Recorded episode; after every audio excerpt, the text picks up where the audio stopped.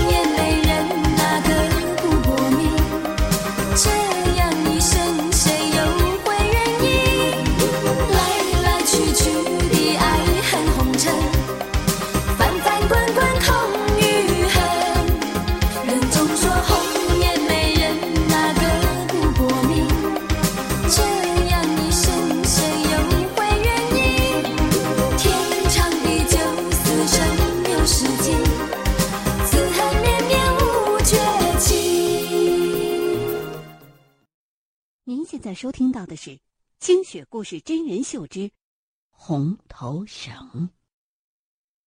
阿亮的母亲去世了，他病危的时候，我就在他的身边。那时候他已经穿戴一新了，那张原本慈爱的脸已经肿胀的不成人形，肚子也由于积水而变得异常的庞大。在他那条发辫上，系着一条红头绳。当时已经奄奄一息的他，醒过来之后，看了看四周的人，最后把目光落在了我的身上。这时候，阿亮说：“妈呀，斌子来了！”我走上前，握住了他的手。阿亮的母亲说：“斌啊。”我差点就看不见你了，我快不行了。我的心里一酸。你别胡思乱想，好好养病，会好的。接下来没多久，阿亮妈就陷入了昏迷状态，嘴里不停的咕哝着，速度特别快，谁也听不懂她说的是什么。一炷香的功夫，他又清醒了过来，开口就讲了一段让大家毛骨悚然的话。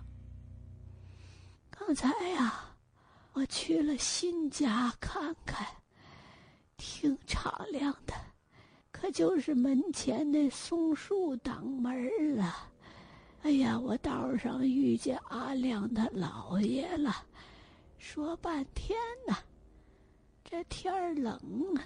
下大雪了，本来我打算今晚走，哎呀，不走了，明儿一大早再说吧。窗外漫天飘着鹅毛大雪，北风狂笑着，屋内的人鸦雀无声。时间在一分一秒的流逝。他的生命也在慢慢的枯竭。凌晨四点半，他离开了这个世界。阿亮的家被悲哀笼罩着，阴暗的灵堂布满了花圈、纸人、纸马、纸车等阴司之物。阿亮妈的遗体摆放在正中间，供桌上摆着香烛贡品，还有阿亮妈大幅的黑白遗像。他微笑着。看着拜祭他的人们。六点左右，外面传来一个老太太的哭声：“妹子啊，你怎么就走了呢？你还不到五十啊，你还没享过福。”听到哭声，阿亮爸迎了出去，一看，是十几年都没有联络的老邻居吴姐。他是怎么知道的呢？拜祭完姐妹，吴姐被请进了屋。她平静了一会儿之后，给我们讲述了一件离奇的、叫人难以置信的事儿。他说：“昨儿夜呀，我就觉着闹心呐，也不知道咋的了，所以我老早的就躺下了，迷迷瞪瞪的，我就看老妹子来了。她看见我呀，什么都没说。”抱着我就是哭啊，哭的那个伤心呢。我就问他，我说：“妹子，你这咋了？”他就跟我说：“吴姐呀，明儿早我就得走啊，你可一定要送我呀。”我说：“这过得好好的，你要去哪儿啊？”他说：“去死啊！”哎呀妈呀！这时候我才仔细看他一眼呢，就看他穿着黑棉鞋、蓝棉袄、还蓝长袍，这这不是死人穿的寿服吗？还有那一张煞白的脸啊，都变形了，嘴角啊还有一丝血。我记得他那发梢上啊，还系着一条红头绳呢。三天之后，阿亮妈要出殡了，人们环绕着他的遗体，做最后的道别。可就在这时，让在场所有的人都大吃一惊的是。阿亮妈的嘴角，慢慢的渗出了一丝殷红的鲜血。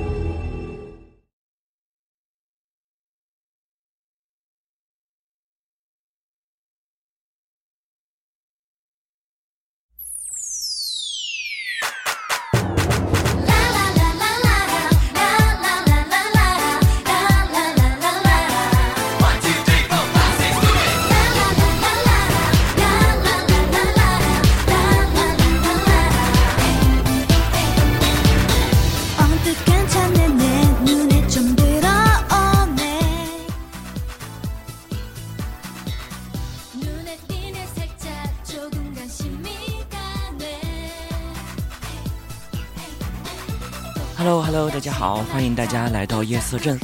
现在是北京时间的下午三点，然后欢迎大家能够在这个时候抽空到夜色镇来跟我们一起听鬼故事。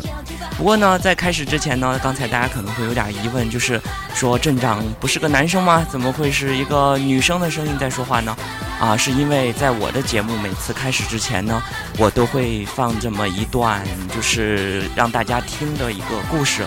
这个呢是非常有名的，也是我自己很喜欢的一个女主播，叫清雪老师的故事，所以大家就是可以先欣赏一下她的。那么现在呢，给大家放的这个音乐比较轻松，对不对？不知道大家有没有听过这首歌？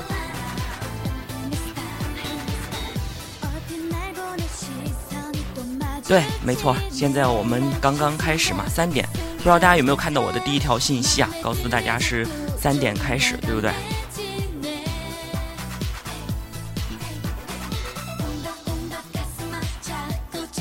对，没错。所以不知道这位啊小伙伴有没有听过夜思镇的这个节目？如果你听过的话，你就会知道主播是男的。不过就是很喜欢清雪老师的故事，才给大家放一段。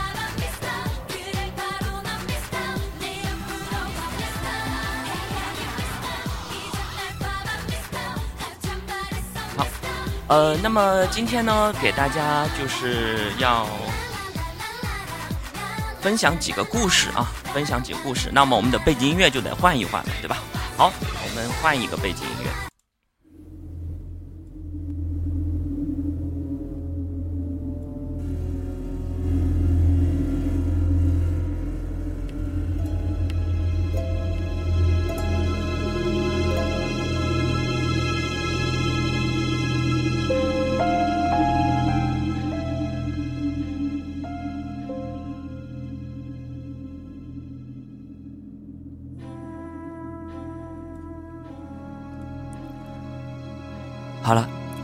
今天呢，感谢大家能够继续来到夜色镇，听镇长给大家分享鬼故事。那么今天呢，啊，镇长想给大家分享的第一个鬼故事的名字叫做《滴水女孩》。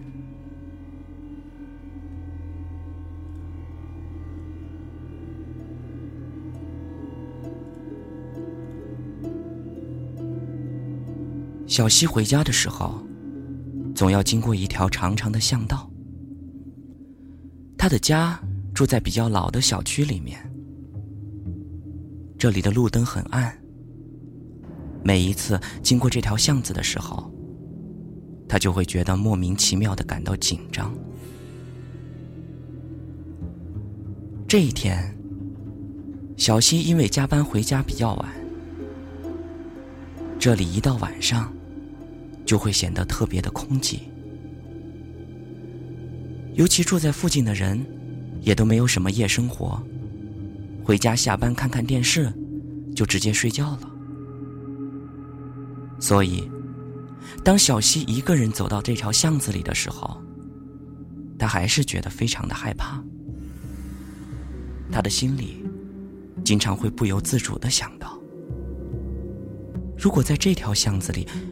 遇到坏人的话怎么办呢？或者，在这条巷子里，如果遇到鬼的话，那又该怎么办呢？小西哆哆嗦嗦的走到了巷子里面，他总是不安的看着四周，而在昏黄的灯光下，他所能看见的东西非常的有限。他的心里提心吊胆的，此时各种想象就涌入了他的脑子里面。小西加快了脚步，他心想：“我我一定要早点离开这个地方，我要快点回家。这个地方实在是太瘆人了。”就在他想着这个的时候，他似乎听到了有一阵女孩的哭泣声，他顿时觉得头皮发麻，整个神经像是炸开了一样。他想着，我不会那么倒霉吧？难道，难道我真的遇到鬼了？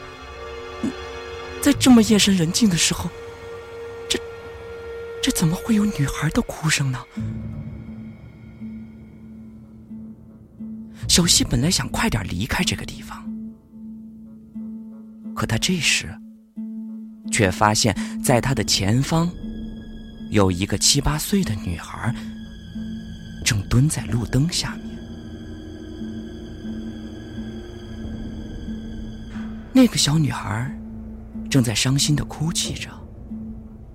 刚才听到的声音正是从这个女孩那传过来的。小西一看女孩有影子，于是顿时就松了一口气。他慢慢的走了过去，轻声的问道：“小妹妹，你怎么了？你你怎么那么晚还不回家呀？你不害怕吗？”小女孩抬起了头，只见她的脸上。全是泪光，他哭泣的说道：“嗯，爸爸打我，我我就跑出来了，我不想回去，嗯，我也不敢回去，我特别怕爸爸。”小西说：“这这这怎么会可能呢？你你跑出来，你爸爸妈妈该多担心呢！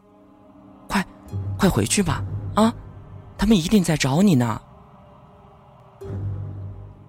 可是这个时候，小女孩哇的一声就哭了起来，说：“我不要回去，我不要回去，我害怕姐姐，我不要回去。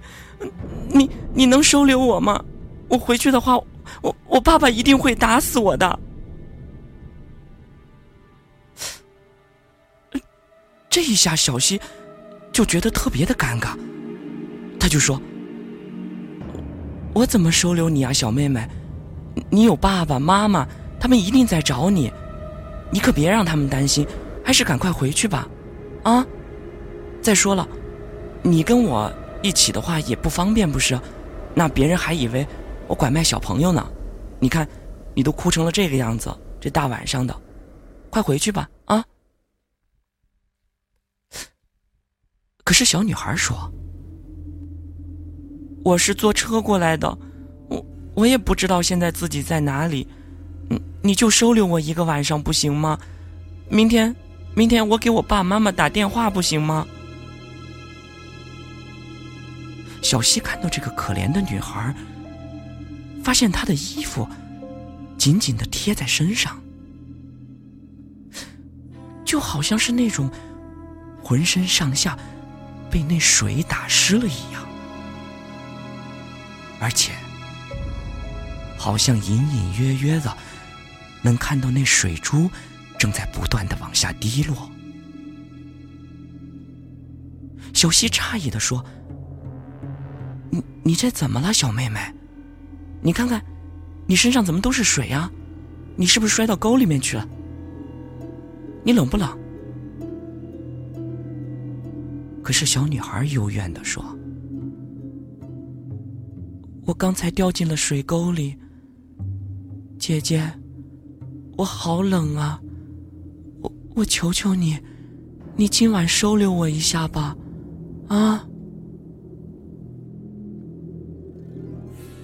没有办法，小西只好点点头。他牵着女孩的手，便带着她一起回家去了。小女孩的手很柔软。就像棉花一样，但是，但是小西却觉得，他的手就跟冰一样，就像是从冰窖里面刚拿出来的那种。小西不禁打了一个冷战。小溪想，如果这小女孩刚从沟里爬出来的话，那他在这里也不知道待了多长时间，他肯定冻坏了。于是回到了家以后，小西让小女孩洗了一个热水澡，当他出来时候，浑身上下都冒着热气儿。他苍白的皮肤轻微的起着皱纹，就好像在水里泡了很长的时间一样。可是小溪想，人洗澡了之后，这种情况也是常有的，所以他并没有放在心上。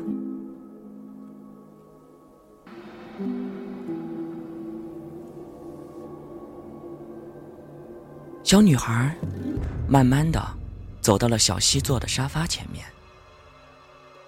小溪摸了摸小女孩的手，奇怪的发现，这双手还是跟刚才一样的冰冷。于是小溪诧异的问道：“小妹妹，你还觉得冷是吗？为什么你的手还那么凉啊？你是不是感冒了？不如……”姐姐找点药给你吃吧。小女孩说：“谢谢姐姐，嗯，我一会儿就好了，没事儿的，谢谢。”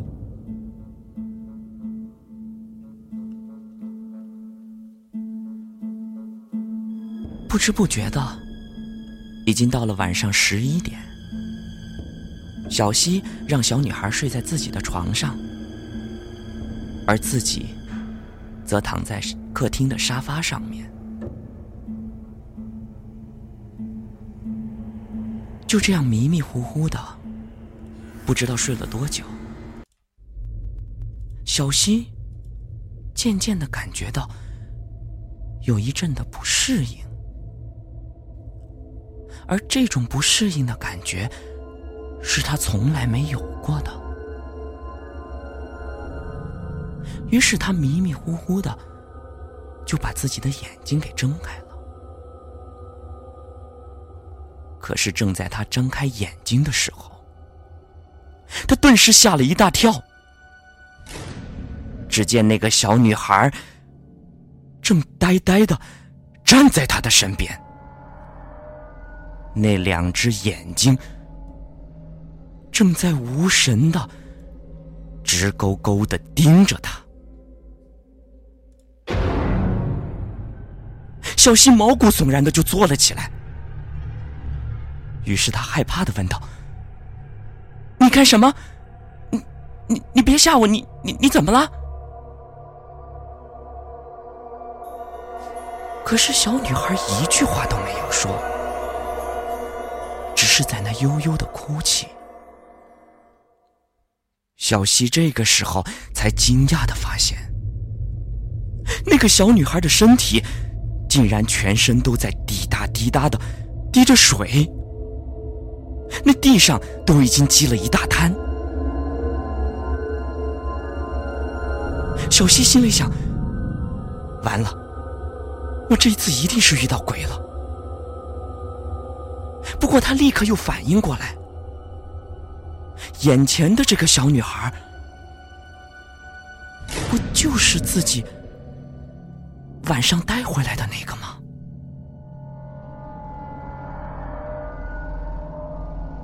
此时的小溪只感觉到自己的脑子里一片的空白。他曾经无数次的幻想过自己看到鬼的样子，但是现在他真的遇见了鬼。他只感觉。自己的心脏都要跳出来了。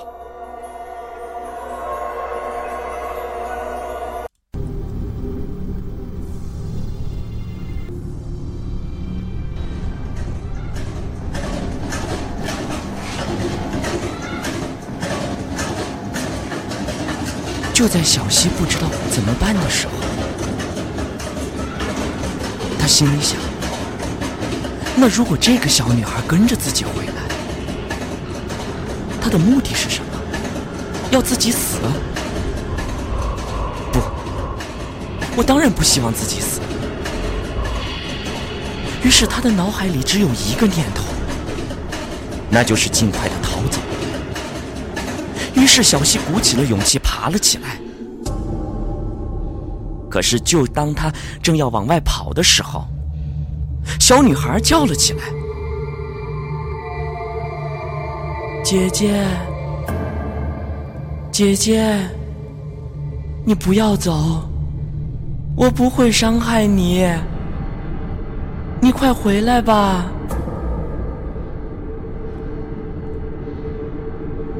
可是，当时的小溪已经吓得浑身发抖。他根本就不敢相信这个小女孩的话，因为他知道鬼是会骗人的。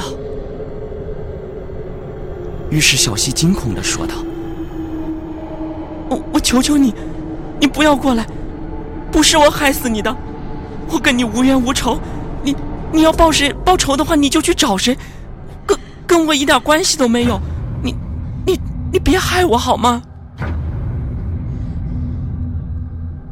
而小女孩哭着说：“我知道，我知道是谁杀死我的。我知道是谁，是我的爸爸，是我爸爸害死我。他让我跟他一起去钓鱼，然后趁我不注意的时候，就一脚把我踹进了河里。”我当时好难受啊！我求他救我，但是他就那样站在岸边，一直等到我沉入了河底。我好恨他呀，姐姐！我知道他不是我的亲生父亲，我知道我是一个拖油瓶儿，但是我一直在忍受着。为什么他还是要杀死我？为什么？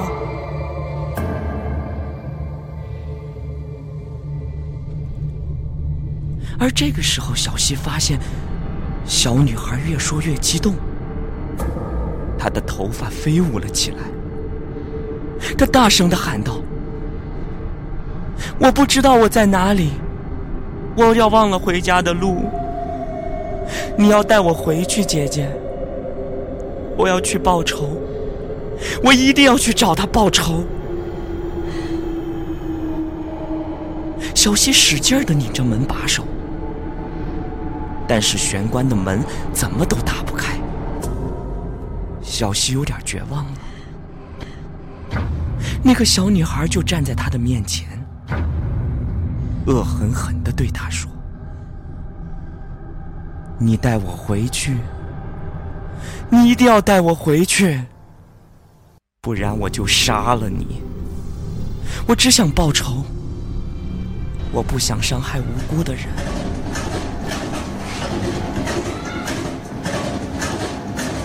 此时，小西的精神已经快要崩溃了，他有气无力的说道：“你的家在哪里？你你还记得具体的位置吗？”小女孩想了一会儿，于是便把自己的名字和自己的学校说了出来。第二天，小西来到了女孩的学校，找到了女孩的班主任，而班主任说，这个女孩已经转学了。于是小西便谎称她是他的女女，于是小西便谎称她是女孩的朋友。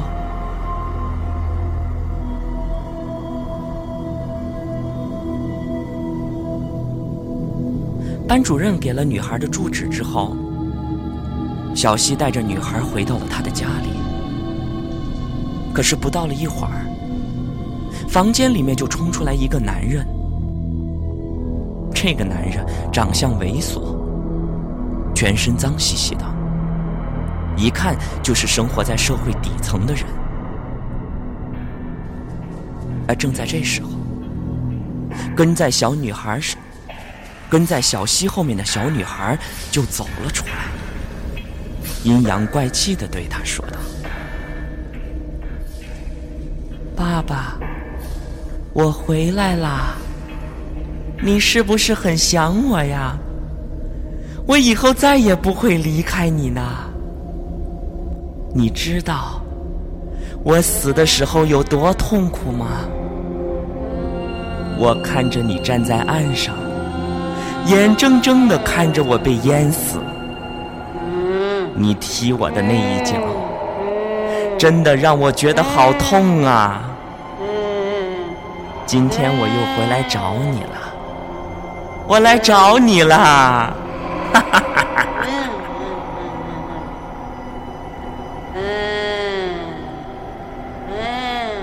此时，小女孩的声音已经完全没有了之前的可爱，而是一种声嘶力竭。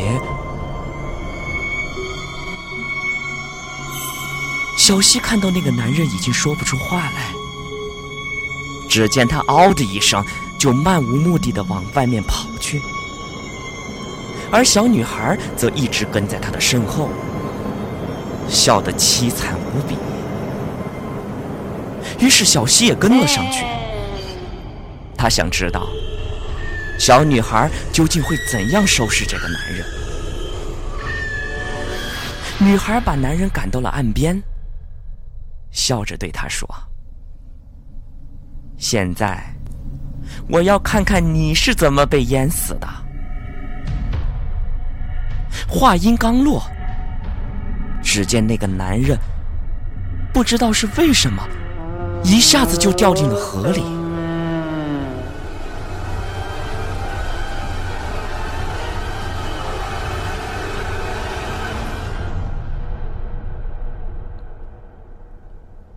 挣扎了几下，在河面上面，就只剩下一圈一圈的水圈子，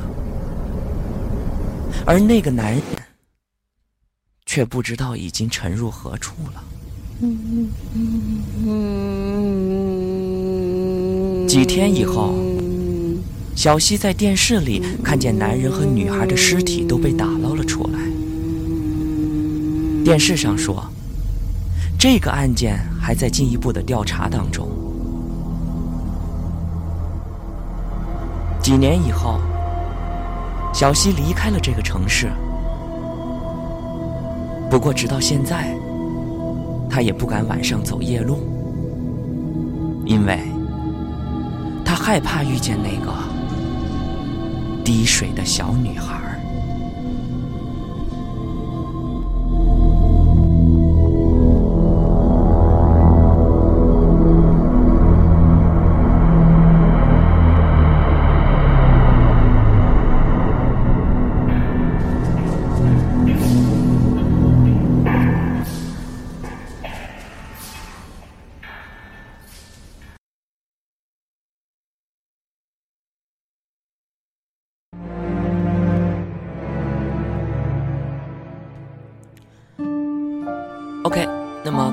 给大家分享了第一个故事，这个故事叫做《滴水的小女孩》。所以，呃，不知道这个故事大家之之前有没有听过？因为当时镇长看这个故事的时候呢，就觉得，嗯，我觉得光是如果醒来的时候一个人站在你的面前，恐怕，啊，也不是多么的恐怖。但是如果你发现这个人如果在滴着水的话，呃。我想他的怨气应该会更深一些吧。这个故事呢，呃，镇长是我们的一个网友给我发过来的。好，呃，今天的第一个故事到这就已经讲完了。啊，没有，这个现场讲故事，镇长还是比较，呃。可以说是非常非常的业余，难得大家能够还这么坚持的听我在这儿讲，因为之前都是录播，所以说错了的话可以重新啊剪辑，这样现场的确实经验比较少。我已经录下来了，因为一会儿我想就做完了以后自己听一听，哪些地方不足的话呢，还是要啊改进一下，对不对？谢谢谢谢，啊谢谢瘦猪，啊还有太白亮妮儿，对吧？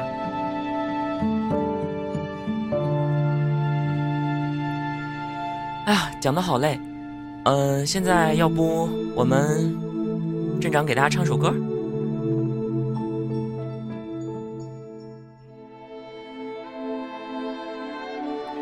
我想想，给他唱歌的话，唱一首什么歌呢？嗯，哎呀，现在这个嗓子啊，实在是就是感觉都是 P 的那种，一会儿唱跑调了，大家别笑啊。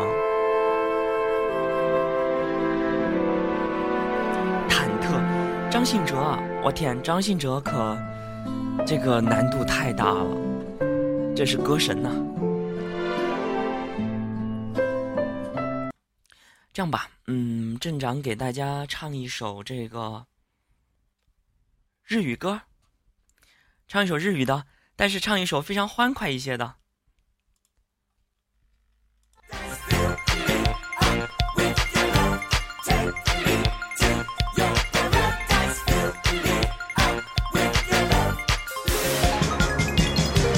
光のスピードより夏の恋は急いでるの捕まえてないさのファンタジー Fill me up with your love Take me to your paradise Fill me up ヤシの木陰で素花触れ合う揺れる瞳。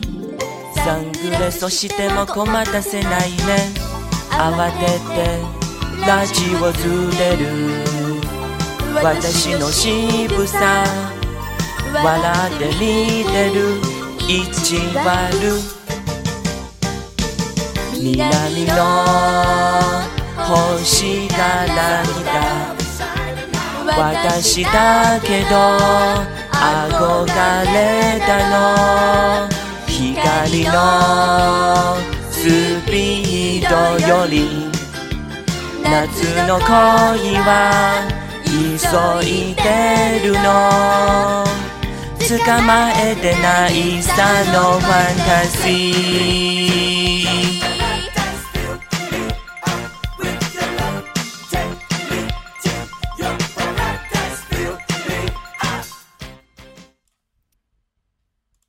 没有没有没有没有别人鼓掌了，哎，对对对对对，这才对嘛！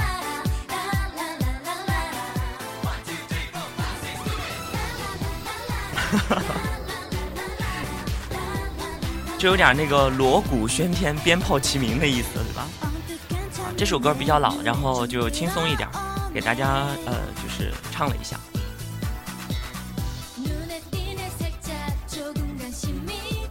我发现咱们来了很多那个新的朋友，对吧？比如说这个 Sweet 林丽安，还有这个嗯小小余年，欢迎你们来到夜色镇。今天啊，能够见到大家来到我们的直播间，非常的开心，是吗？我都没听到，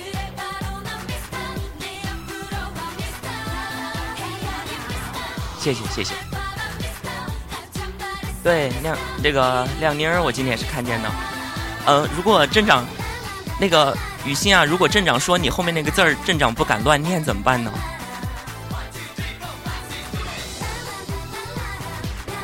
好，欢迎欢迎。那是念雨欣吧？恐怖故事刚才讲了一个，然后咱们现在是。稍做几分钟的休息，然后有下一个故事要分享。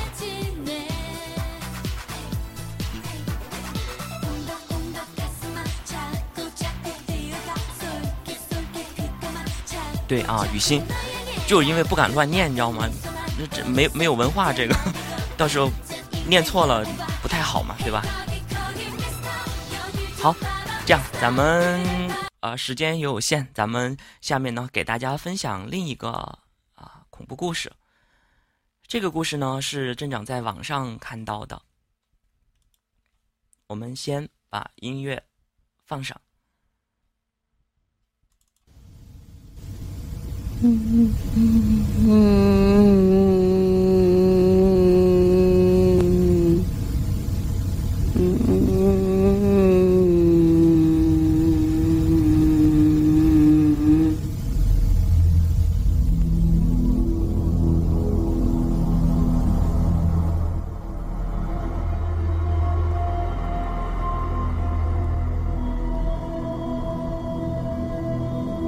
下面要给大家分享的这个故事的名字叫做《废洞》。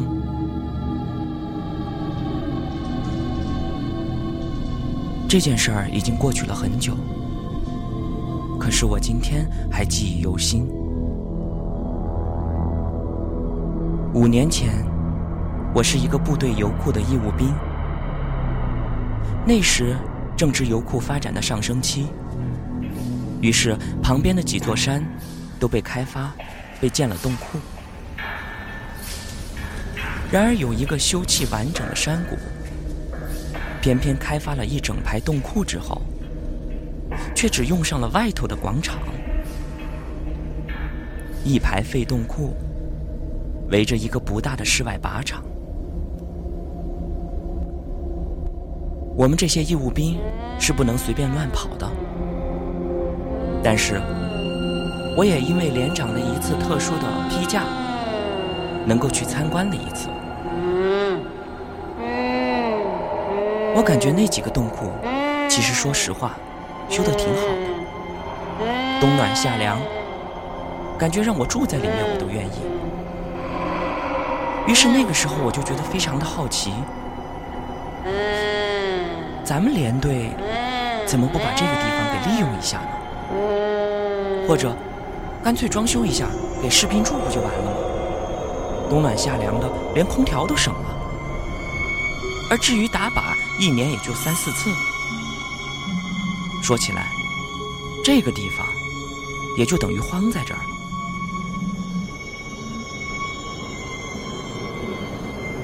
听老兵们说，这样建的都是有道理的。那一片原本规划了几个大洞，是在原来的油库基础之上进行扩建的。然而，就在挖第三个洞的时候，就发生了一件奇怪的事儿。这第三个洞是山谷里面最靠里的一个洞，而且我们发现它其实也是最大的一个。当时。很多士兵日以继夜的在那地方施工，整个工地始终在不停的挖。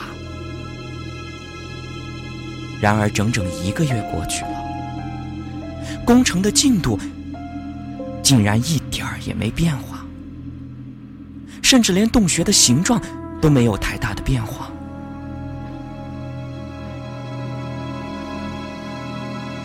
我们一开始以为是施工队偷懒。拖延工程的进度，于是部队领导出面协商之后，便组织了全体官兵上阵。没办法，在部队里面什么都值钱，就人力不值钱。于是那时候，上百名官兵就带了工具，列队进入了洞穴。这一群人在里面从早到晚，整整干了一个星期。而就在这天晚上，部队的领导打算最后加一把劲儿，多干些成效，好堵住施工队的嘴。于是便把时间往后延了一些。可是没想到的是，施工的时间这一延，就出事儿了。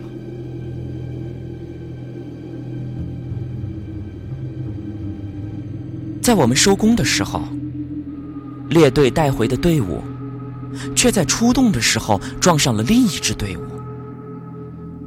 他们穿着泛黄的红军老军装，整齐列队，直直的就撞了进来。这支队伍进了洞穴以后，便自顾自的开始施工，而他们施工的内容却是。将已经扩大的洞库重新填埋起来。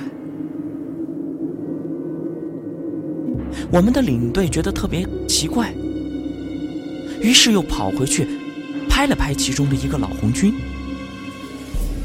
想问他究竟是怎么回事儿。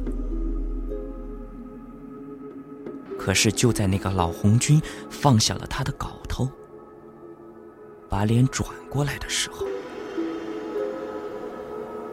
把我们的那个领队瞬间就给吓晕了过去。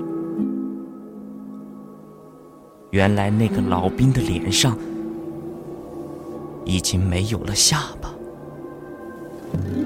可是看他的那个上颚的表情，好像是在对着我们嘿嘿的笑着。于是我们一行人赶紧就撤出了洞穴。到了第二天，我们就把这个情况往上面反映。可是，我们的领导没有一个人相信。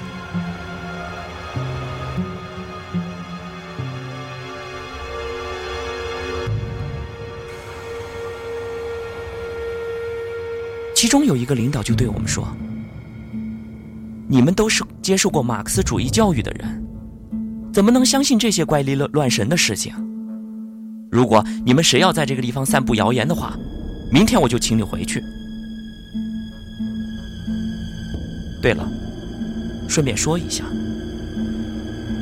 我们的那个领队被抬回来了以后，连着发烧了三天，最后自己主动请求退出了工程的参与。之后经过调查。我们发现，原来这几个洞都是原来的老红军建起来的。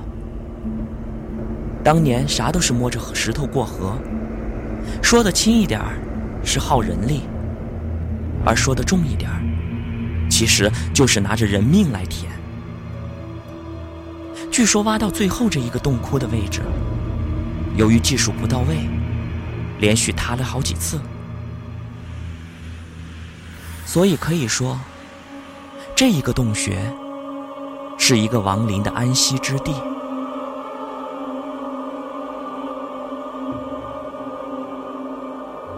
由于工程进度受到了延受到了延迟，我们的上面于是就下来到我们的队里面，要求我们加快工程的进度。其中新来的一个领队用了一个更狠的招数。他说：“既然挖不动的话，那咱们就炸。”于是，我们就搬了很多的那个炸药，进入了洞穴里面。果不其然，经过了好几次的爆炸，这个洞穴的工程最终也算是勉强的完工了。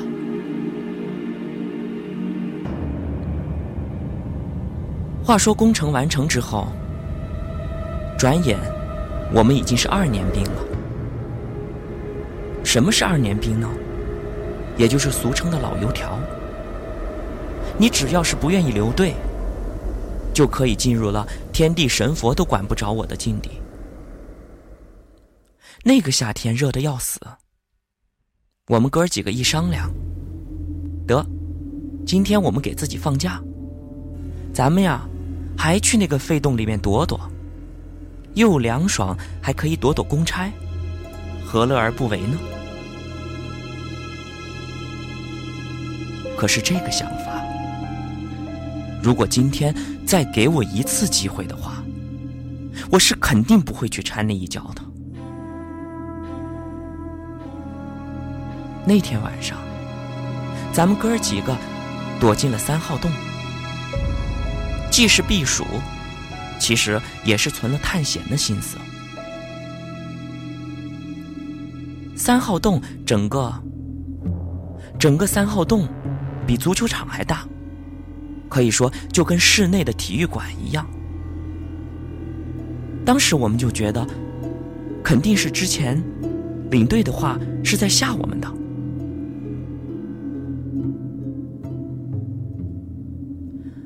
当时我们就觉得，上一个班组的老班长说的话肯定是唬我们的，因为都已经修成了这个样子，还说什么这个洞穴挖不了了。于是我们几个人兴致勃勃的就绕着这个洞穴参观了一圈其实也没什么新发现。得，我们几个干脆席地一躺，睡觉。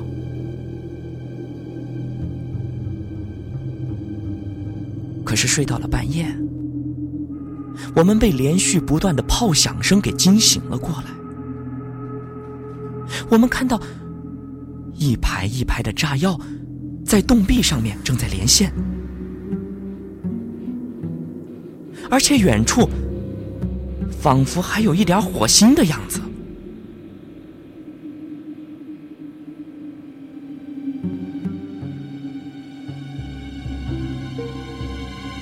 我们还没来得及跑，于是便体验了一番天塌地陷的遭遇。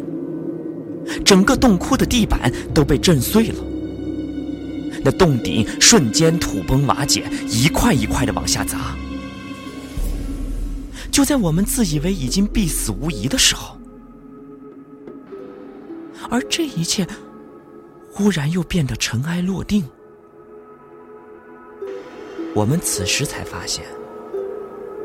我们正站在一群老红军着装的队伍中间，看那个样子，好像是正在训话，而下面的而下面的人非，而下面的人情绪很激动的，好像是在响应着什么。然而我们几个只是傻愣愣的站在那里，因为我们什么都听不见。唯一能感觉到的，就是一阵一阵的寒气，就好像是进到了冰窖里面一样。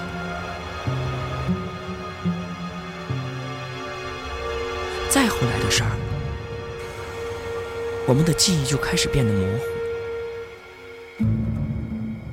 之后，我们好像就这样迷迷糊糊的，又昏睡了过去。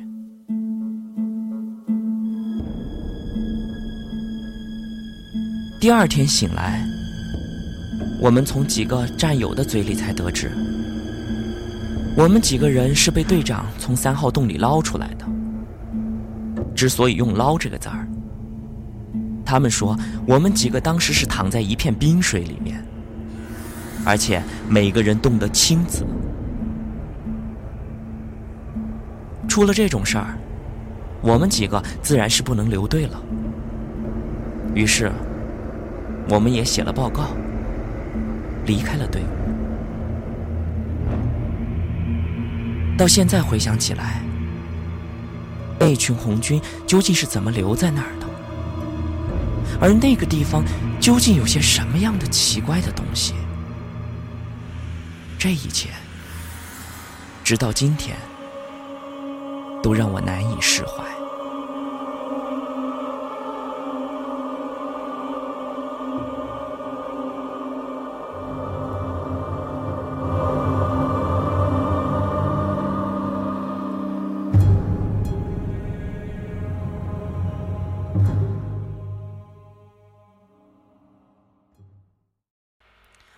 今天呢，镇长给大家分享的两个故事呢，到这儿就结束了。呃，最后呢，我们还有十分钟的直播时间，这十分钟呢，呃，镇长准备给大家放一个，呃，自己很喜欢的清雪老师的一个，差不多也是十分钟的这样的一个故事，希望大家能够喜欢。另外呢，呃，下一次我们的直播要开始之前呢，我会给大家发这个通知，希望大家还是能够积极的。到我们的夜色镇来听镇长讲故事。您现在收听到的是《清雪故事真人秀之奇怪的脚步声》。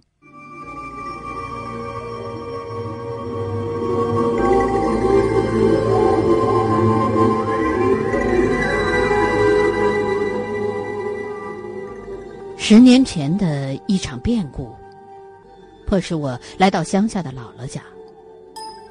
姥姥家对我并不陌生，以前也常去。一进大门，旁边是个猪圈，然后就是空落落的大院子，正对面一间大房。拉开门是厨房，也是过道，两口大锅。右边的那口锅是姥姥家的，左边那口锅是三舅家的。姥姥姥爷和小舅住在右边的。房子一间，而三舅和舅母呢住在左边的那间房子。两个门互相对着，只是用一间厨房烧火，不用一个锅。三舅的锅和姥姥家的锅呢，距离将近两米。如果你从门走进来的时候，必须绕过锅台，走出一个弧线形，再往右走弧线到姥姥家，往左走弧线就到三舅舅家。姥姥家唯一的两个装衣服的大箱子是三面镜子，都被小舅给砸碎了。本来就显得寒酸的家，现在变得更加的是冷寂零落。不过这儿的空气还比较新鲜，因为窗户也被小舅给劈了。小舅心情烦闷的时候，就会砸东西来泄气，发泄完了就好了。锅他一直没砸，估计也是砸不动。不过听说呀，现在的小舅已经不砸东西了，可能是砸光了吧。小舅的脾气为啥那么坏呀？是有原因的。他年轻的时候在城里工作，户口也在城里头。几个舅舅谁都没有这样的待遇。工作几年之后呢，别人帮他介绍了一个女孩子，挺漂亮的，音容笑貌，我现在依旧记得很清楚。留着五号头，脸红的时候会低下头。他跟小舅啊相处了一年多，都谈到婚嫁了，家里人以为啊小舅啊特别的高兴，眼看呢终身大事儿就要办成了。在当时啊，我不知道小舅的爱。投入有多大？后来才明白，小舅是把所有的爱和青春，加上后半辈子，都压在这场爱情的赌注上了。后来那个女的，不知道什么原因，一听就是借口，反正找了几个托词，就和小舅分手了。女友一走，小舅就进了精神病院了。到现在，我也不知道他们之间到底发生了什么，也没人敢问，小舅也没提过。我们家里边绝没有精神病史，他呀是第一个。恢复之后的小舅，思维逻辑还很敏捷，只是有些抑郁，不太爱言声。再说我在姥姥家，呃，大约是住了三四天左右吧。之后那天下午两点多钟，我站在大门口和几个人聊天不知道打哪儿就冒出一个东倒西歪的黄鼠狼来。歪歪扭扭、摇摇晃晃的奔猪圈去了。哎，我一看这黄鼠狼，黑黑的鼻子，黄黄的金丝儿的毛，挺帅。脑袋和身子左摆一下，右拧一下，但绝对不是要摔那意思。再看猪圈里那两头猪，在圈里边互相靠着，发出非常小的哈哈声，但一步也不敢动。可那黄鼠狼呢？就像没看见两头猪和我们五六个人一样，就跑猪圈里喝水去了。喝水的姿势跟狗似的，用舌头舔起来，然后再仰头咽下去，再低头喝两口，发出吧嗒吧嗒的声响来。我们几个人一直趴在猪圈的栅栏上看。哎，这黄鼠狼一点都不慌也不惊，还是在那喝水，都不回头看我们一眼。就好像我们不存在似的。大约能喝了三四分钟的水吧，他也不是老在那喝，有时候呢还抬头歇一会儿，就是不回头看我们。我从来没这么近的看过这么可爱的小东西，太可爱了，真想找个东西把它扣住、逮住它。还是老爷够速度，回屋啊就拿出了一个二尺钩来，刚要往下跑，被邻居给制止了。姥姥也在旁边喊说：“别打呀！”可是我姥爷以前当过兵，从来不信邪也不害怕，俩手紧握着二尺钩就往下落。那黄鼠狼啊，还在那喝水呢，不理不睬的，而且也不躲，也没看见。他那头啊一直冲着前头，这两尺钩一落地的时候。左边一个齿，右边一个齿，嘿，他就在中间就没打着。这是三尺爬沟，那他就没命了。这小东西愣了一下，然后就开始没命的跑。跑这一跑，也不东倒西歪了，也不摇头晃脑了。原来散散漫漫的小步子，这回是变得非常的矫健灵活，比耗子还快，一下就就钻进了草垛子，看不着了。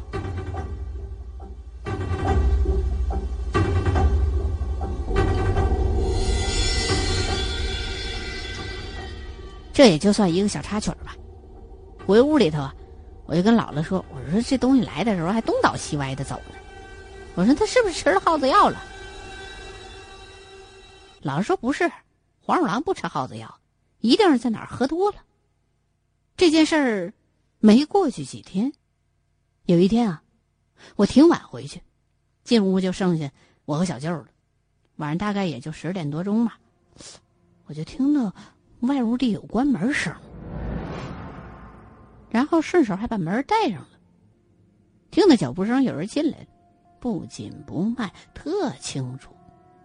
绕过锅台，走了个右弧度，脚步越来越近，但是也越来越轻。然后，手把在门拉手上晃两下，像是要要开房间的门。但是脚步声就此就消失了。哎，紧接着又是拉开门，拽上门，同样的脚步声，走跟刚才那次一模一样的路线，还那么清清楚楚，绝对错不了。哎，我迷迷糊糊，我就觉得这人一定挺熟悉我们家，就算我晚上走也得撞到锅台上啊！你说他就能绕过去？就听那进门、拽门、带门，一步一步绕锅台那声，一遍又一遍的重复，我就有点忍不住了。我捅捅身边小舅哎，听见没有？因为我总觉得自个儿听错了，早就听见了，我还寻思我听错了呢，下地看看去。哎，行，我找鞋下了地。一手一拽灯，一手就推开门，而这时候脚步声是刚走了一半的，能够清晰的听到脚踩在苞米杆子掉到地上零落那些干碎片上的声音，咔嚓咔嚓的。当时我也就十六七岁，要是现在我才不敢出去呢。我使最大的劲把门一推，一看，啥也没有。脚步声也没了，我接着往门前走。哎，这门还插着的呀？那刚才转门声怎么回事？我摇摇头，行，可能是听错了。回去钻被窝里头，刚躺下，就听那只手又把门拽开、关上，然后继续往我们房间走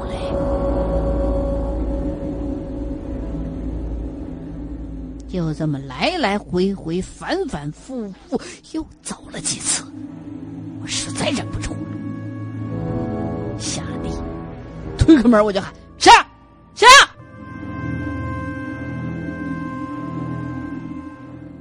小舅后来在我睡觉的时候也看过几次，结果和我一样，啥也没瞅着。随后那几天，天天都这声。姥姥姥爷年纪都大了。耳聋听不见，那你说奇怪？对门那三舅他们家怎么也听不见？他们家屋里人都年轻。我这一住住了大约一个月，就回市里了，但那脚步声就一天都没停过。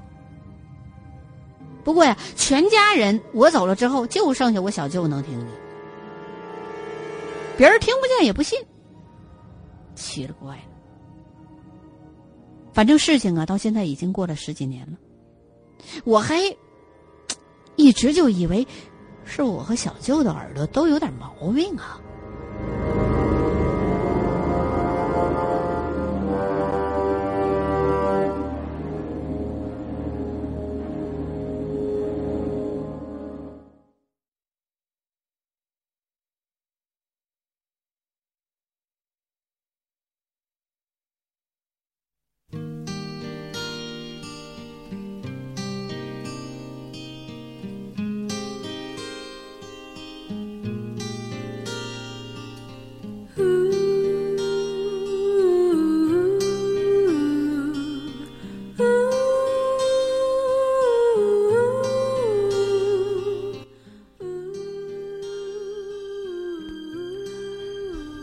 OK，各位小伙伴，刚才给大家分享了清雪老师的一个故事，啊，我觉得大家有时间也可以去听一听，就是清雪老师的故事。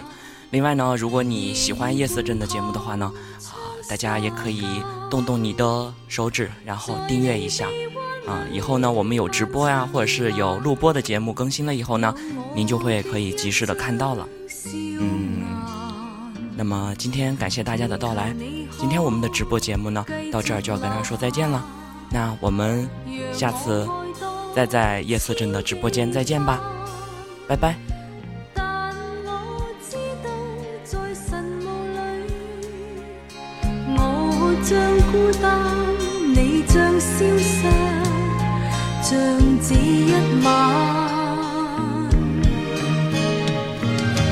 唯求你知，此刻太短，请将此身尽铺以吻。